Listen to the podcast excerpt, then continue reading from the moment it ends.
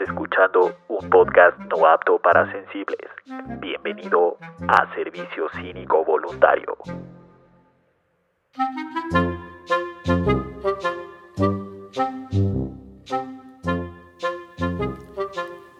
Hey, ¿cómo están? Ah, pues bienvenidos a segundo episodio.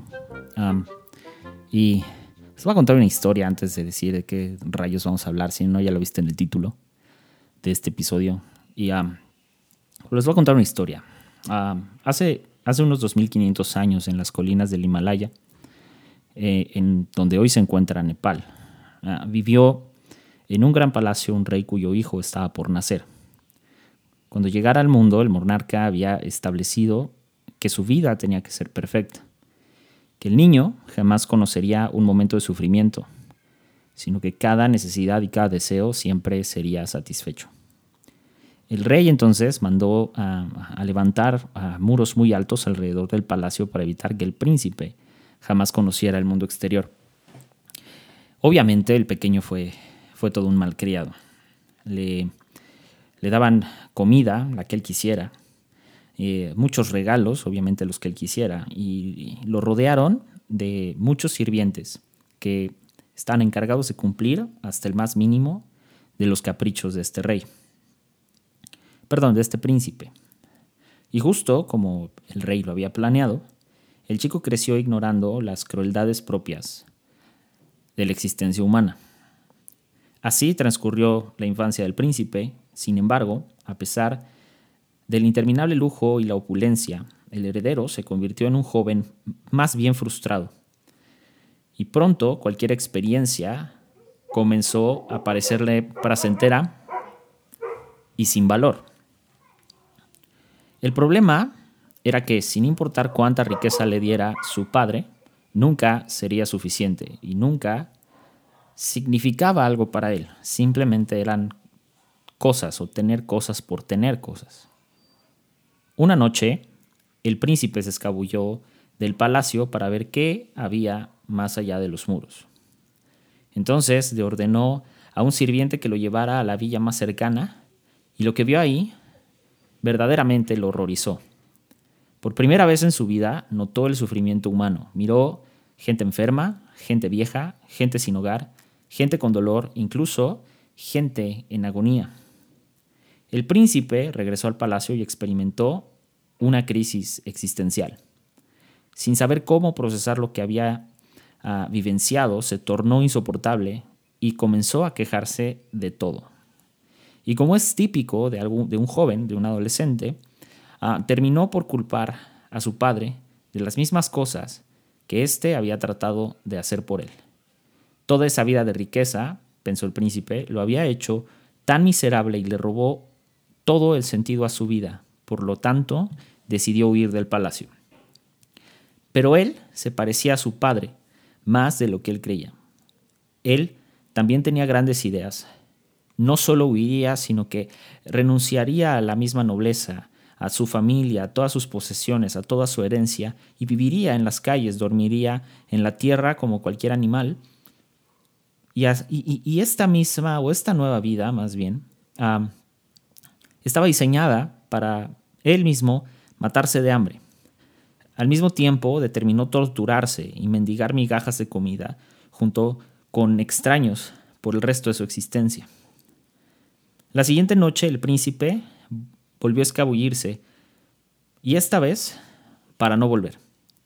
Durante años vivió con, con un pobre, una escoria de la sociedad, un marginado, un olvidado.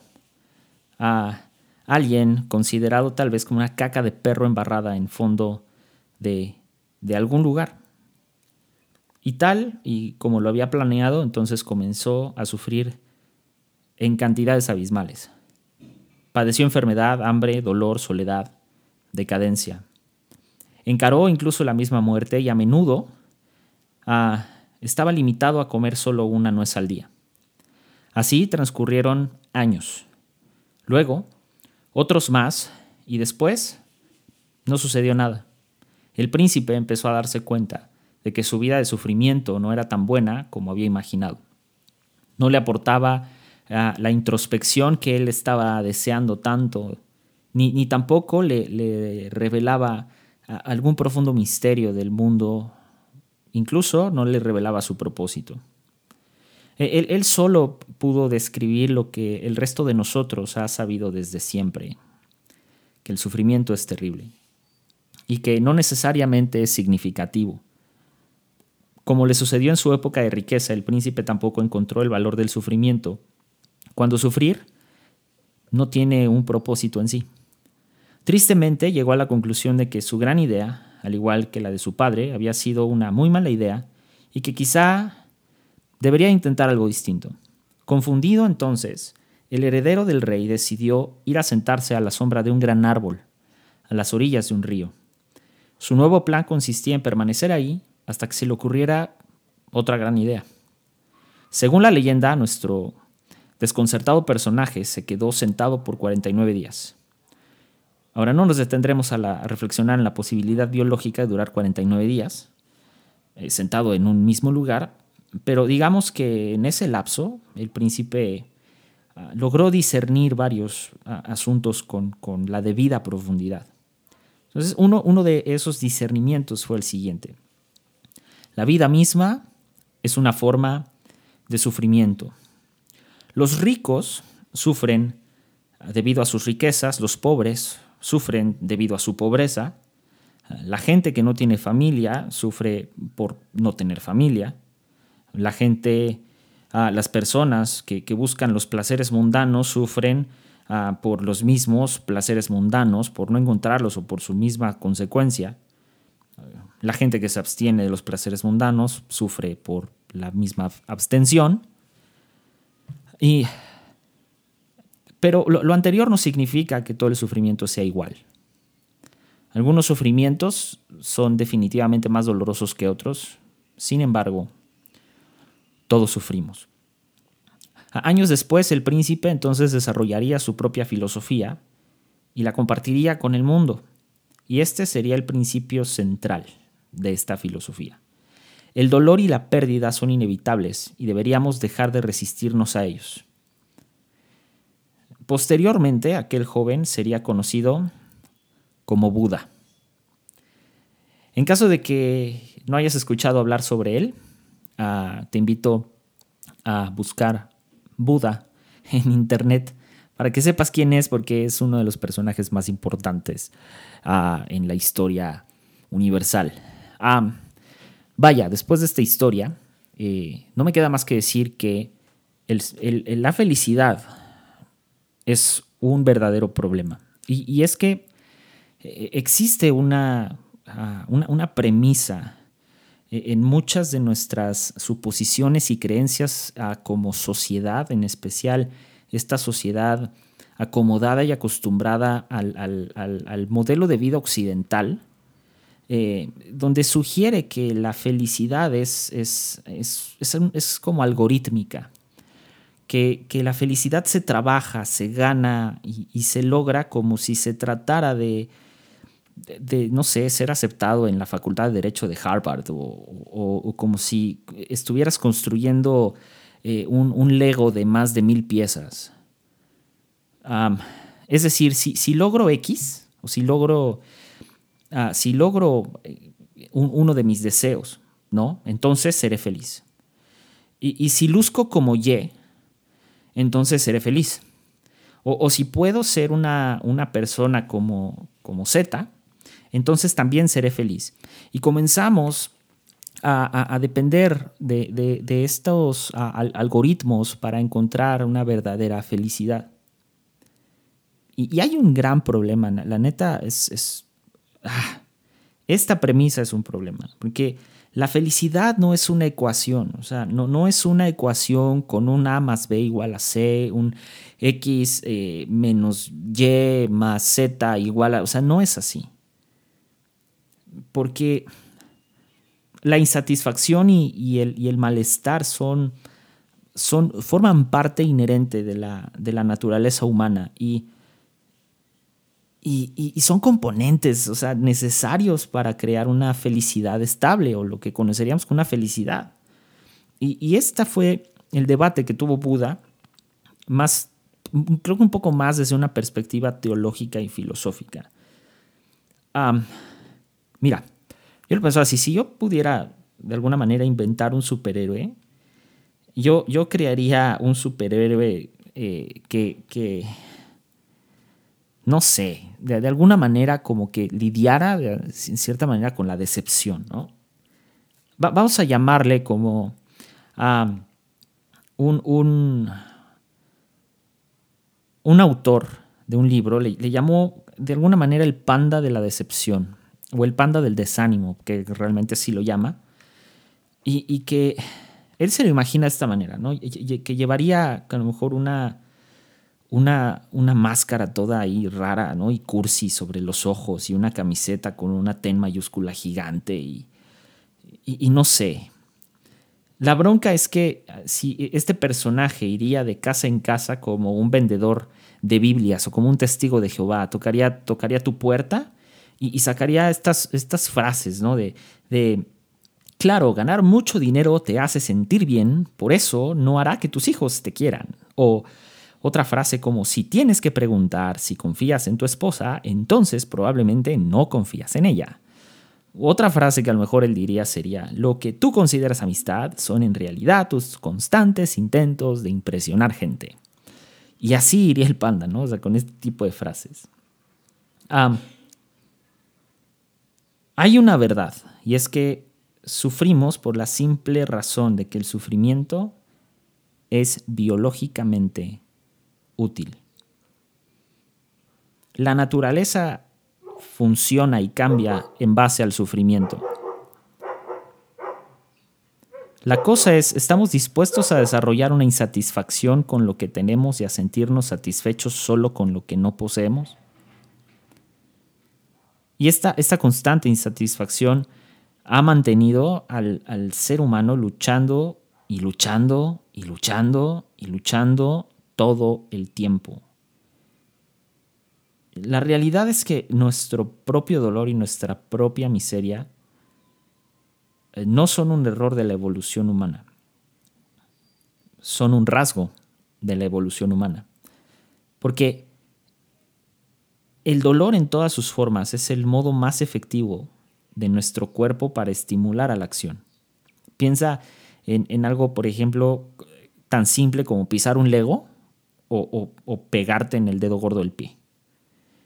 Y, si eres si eres un poco como yo, cuando te pegas en, en, en ese dedo, o dices groserías en tu mente, o te pones histérico de tal manera que si a lo mejor el Papa Francisco te escuchara, yo creo que lo harías llorar.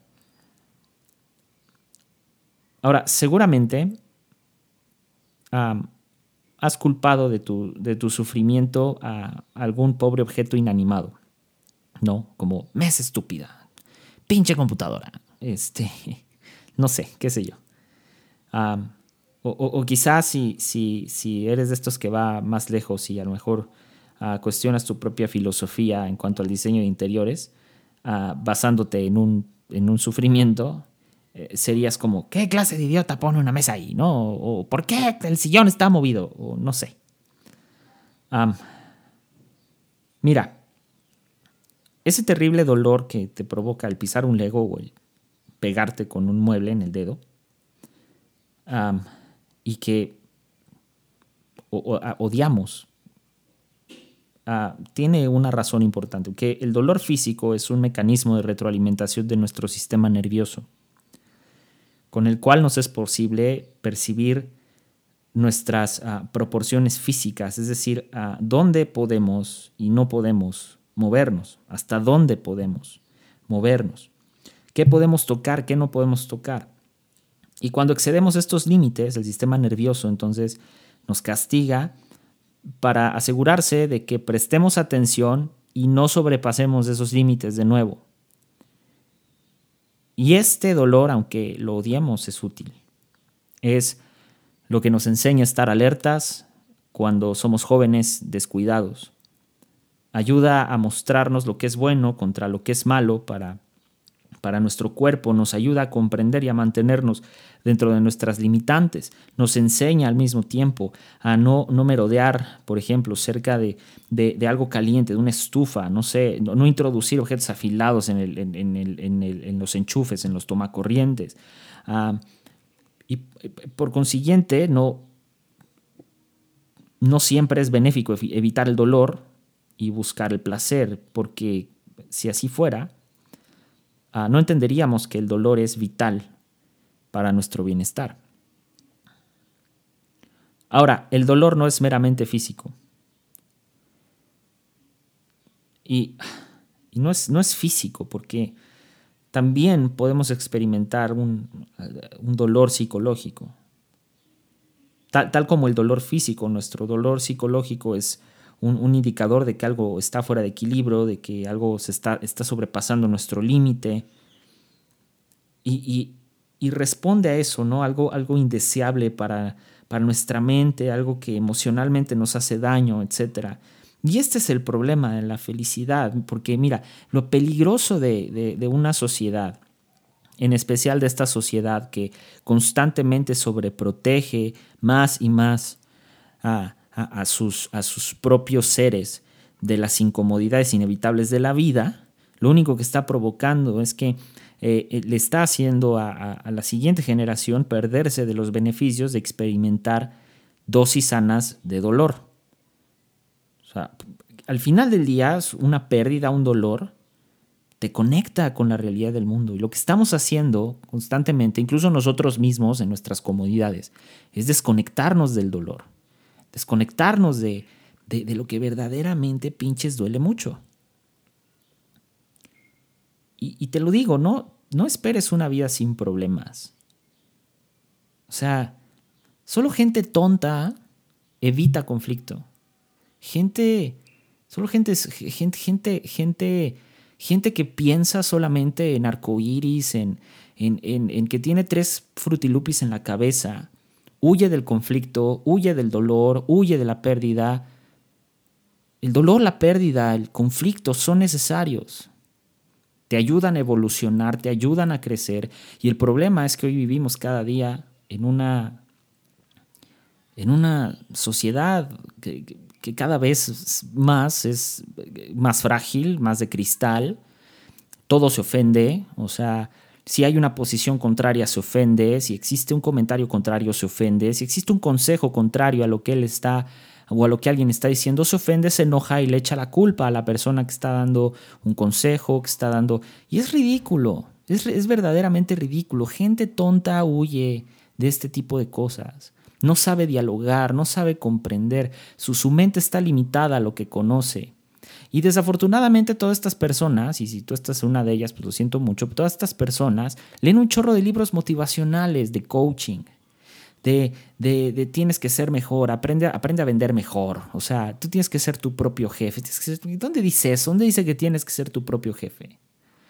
¿Dónde dice que la felicidad está al alcance de todos? Yo quiero que le digas a, a una persona, a un indigente en la calle, que la felicidad está a su alcance que odio esa clase de personas que dicen, ah, no, los indigentes están así porque no trabajan.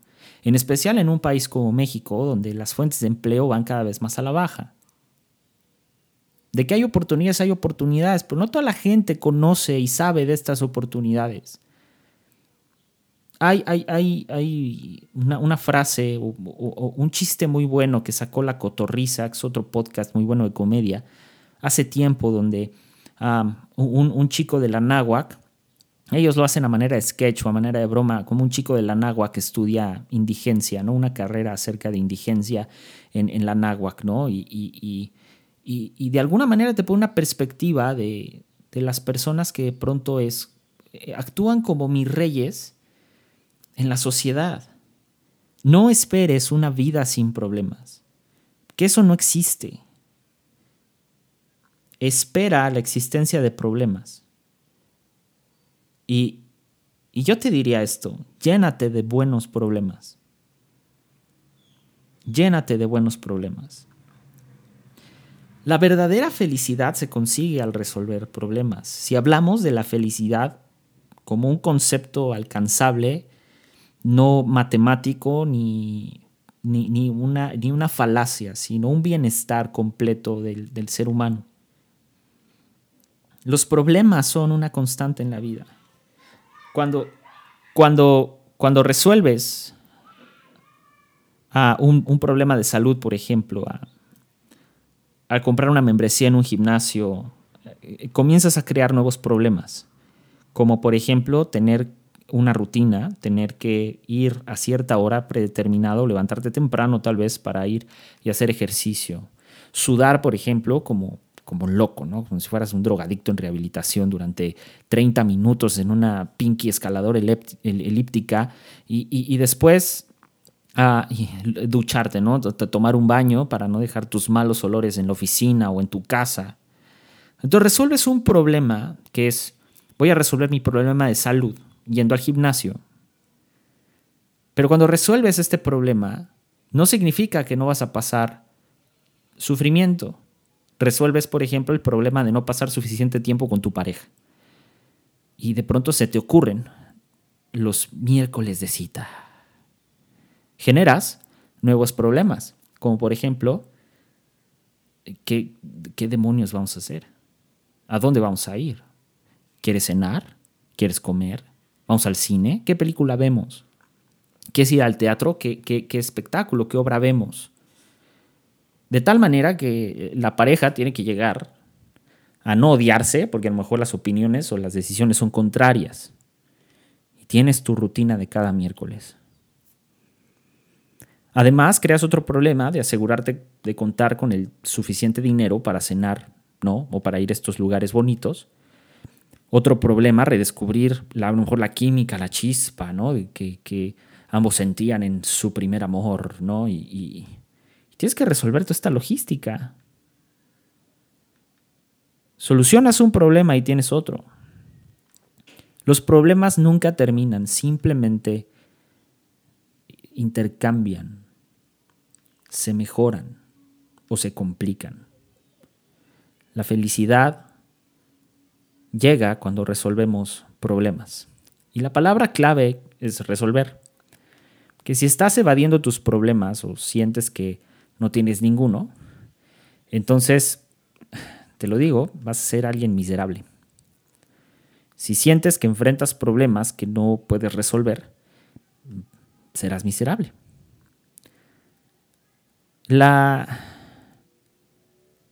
la, la, la receta secreta está en resolver problemas, no en no tener problemas. Que para ser felices, para, para, ser victoriosos, lograr algo, necesitamos resolver algo. La felicidad no es pasiva, es activa. Es una actividad, no algo que se logra pasivamente evitando problemas. Ah, ¿Ves? La problema es, es eh, eh, la felicidad, perdón, es un problema. La felicidad es un constante proceso de desarrollo porque resolver problemas te mantiene activo. Las soluciones a los problemas de hoy van, van a servir de base para tus problemas de mañana.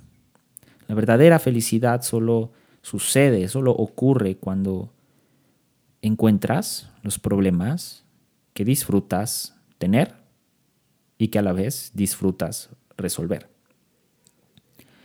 Y a veces son problemas simples. Comer una buena comida, viajar a un nuevo lugar, ganar, eh, terminar un videojuego completo, no sé, otras acciones a lo mejor, ¿no? Son un poco más abstractos o, más complicados, ¿no? Arreglar, por ejemplo, la relación con tus padres, a encontrar una, carrera universitaria que en la que te sientes a gusto y no te sientes a huevo ahí, desarrollar eh, mejores tus amistades, tener más amigos, tener un amigo, no, no sé, o sea, manejar mejor tu organización, qué sé yo, cualesquiera que sean tus problemas, el concepto es el mismo, resuelve problemas y sé feliz. Por desgracia, muchas personas no perciben la vida de esta manera. Porque ah, echan a perder. ¿Has, conocido gente que echa a perder cosas?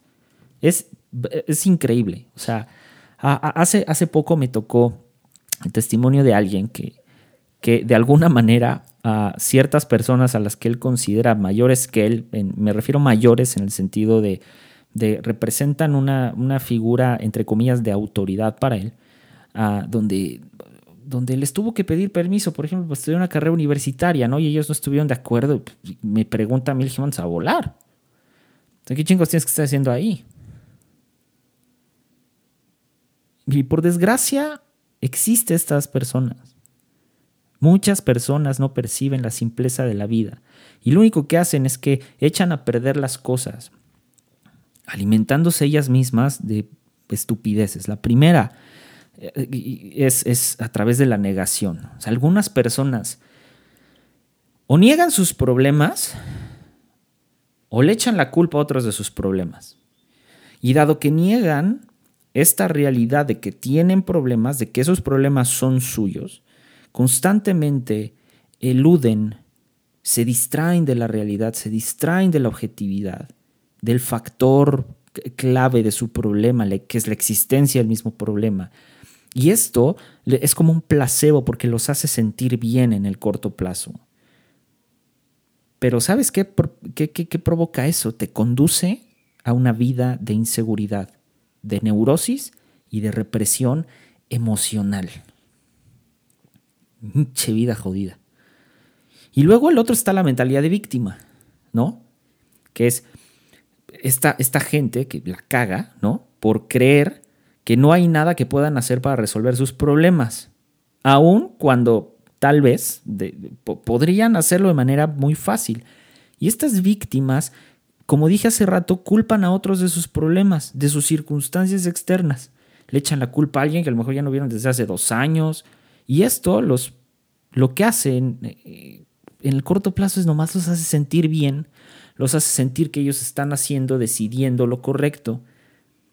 Y lo que sucede es que los conduce a una vida de ira, de desesperación, y la otra es que no encuentran refugio en ningún lado.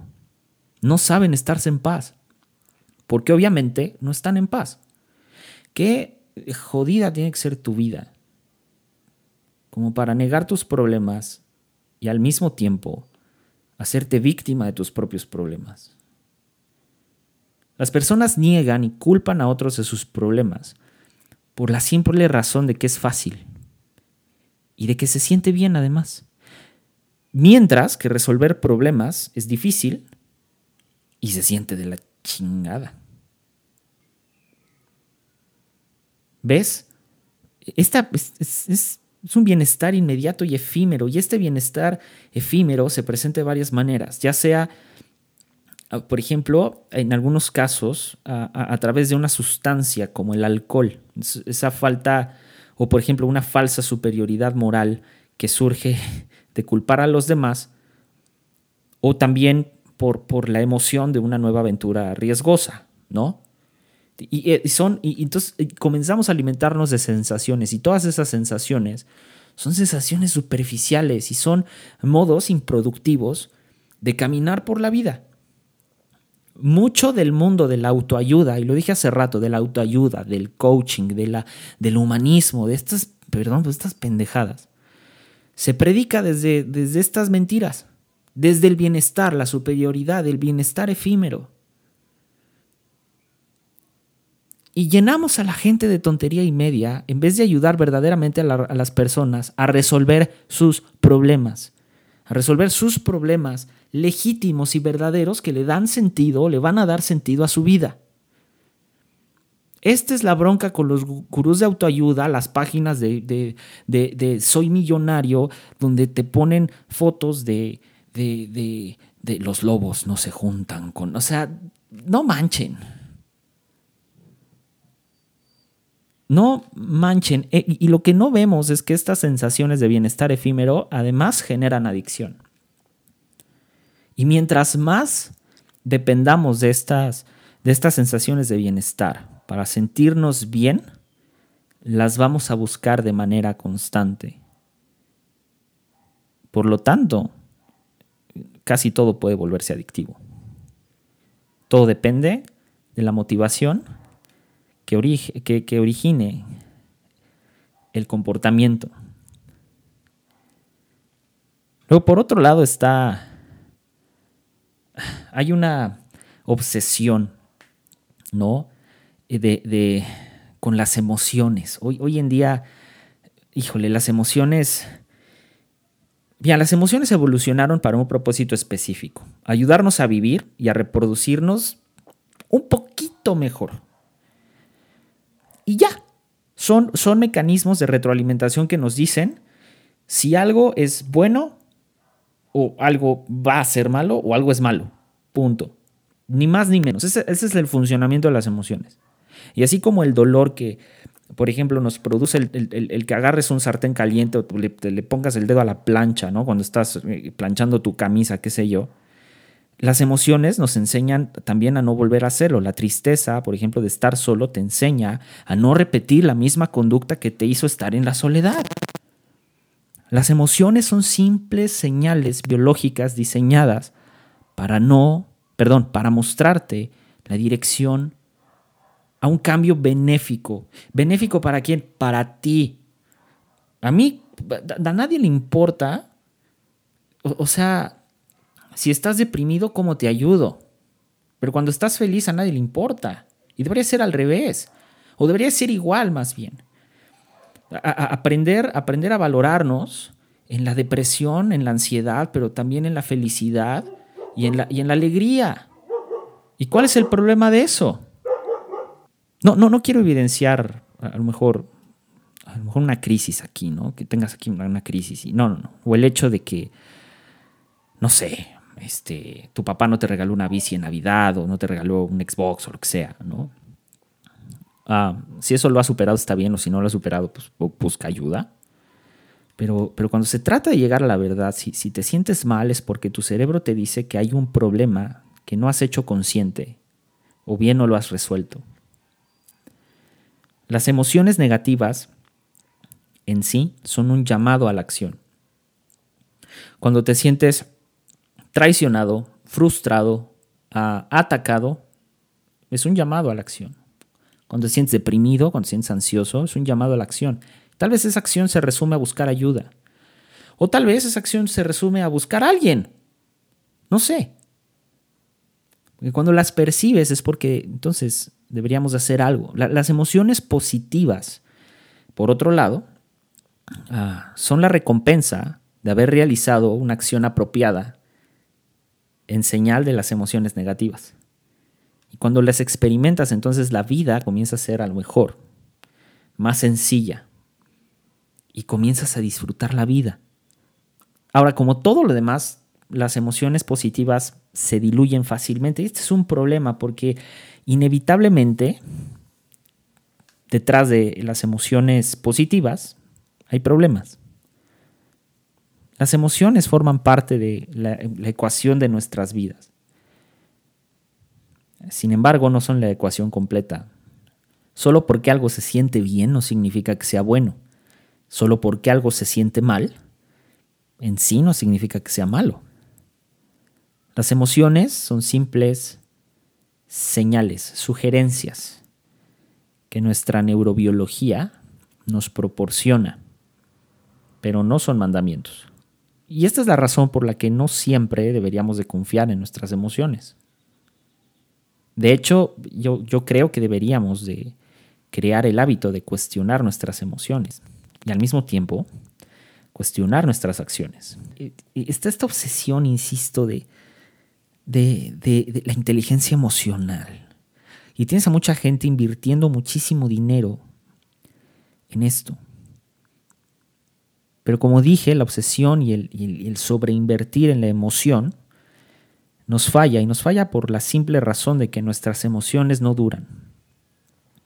Lo que sea que nos hace felices hoy, en un año, en seis meses, en tres meses, no, no, no te hará feliz.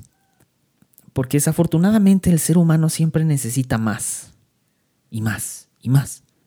Mira, con frecuencia los psicólogos se refieren a, este concepto como la caminadora hedónica, que es la, idea de que siempre estamos trabajando arduamente para cambiar nuestra situación de vida.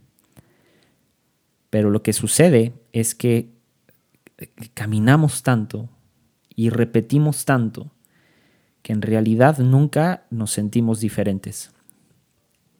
Nunca nos sentimos diferentes. Ahora, esta es la razón por la cual nuestros problemas son repetitivos e inevitables. Ah, la persona con la que, por ejemplo, te unes en pareja es la persona con la que más peleas. La, casa que compras es la casa que más reparas. El trabajo eh, perfecto pues es el trabajo que más te estresa. Todo, todo conlleva un sacrificio inherente. Lo que sea que nos hace sentir bien, inevitablemente tarde o temprano nos va a sentir, hacer sentir mal. Lo que ganamos eh, también lo perdemos. Lo, que crea nuestras experiencias positivas define nuestras experiencias negativas. Y esto yo sé que no es fácil de asimilar, porque nos gusta la idea de que hay un tipo de felicidad total que se puede lograr. Nos gusta la idea de que podemos aliviar nuestro sufrimiento de manera permanente. Nos gusta la idea de que podemos sentirnos realizados y satisfechos con nuestras vidas para siempre.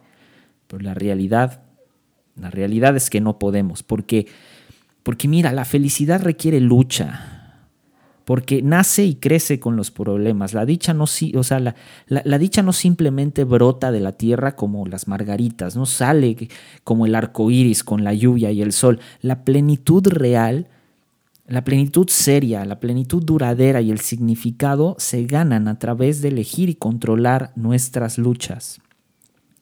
Ya sea que sufras ansiedad o soledad, o un desorden obsesivo compulsivo, o un jefe insoportable que te caga y que te arruina la mitad del día, la solución se basa en la aceptación, pero también en el, en el involucramiento activo con la experiencia negativa, no evadiendo ni buscando salvarse de la experiencia negativa. ¿Ves? La felicidad no se trata de voluntad o coraje porque no, no, es, no, es otro eslogan de sin dolor no hay victoria. Esto es el más simple y básico componente de la vida. Nuestras luchas determinan nuestro éxito. Nuestros problemas dan vida a nuestra felicidad junto con problemas ligeramente mejores. La felicidad es un problema. Si no te das cuenta, es una espiral, un espiral infinito. Y si crees que en algún momento te está permitido dejar de escalar, entonces no has comprendido el punto. La dicha, la dicha está en escalar, no en llegar a la cima. y eso es todo. Eso es todo por hoy, hablando de un poco cínicamente acerca de que la felicidad es un problema. Verdaderamente a veces es un problema. Más cuando tienes esta visión de que la felicidad, como dije al principio, es una ecuación. Un abrazo a todos. Ahí los vidrios.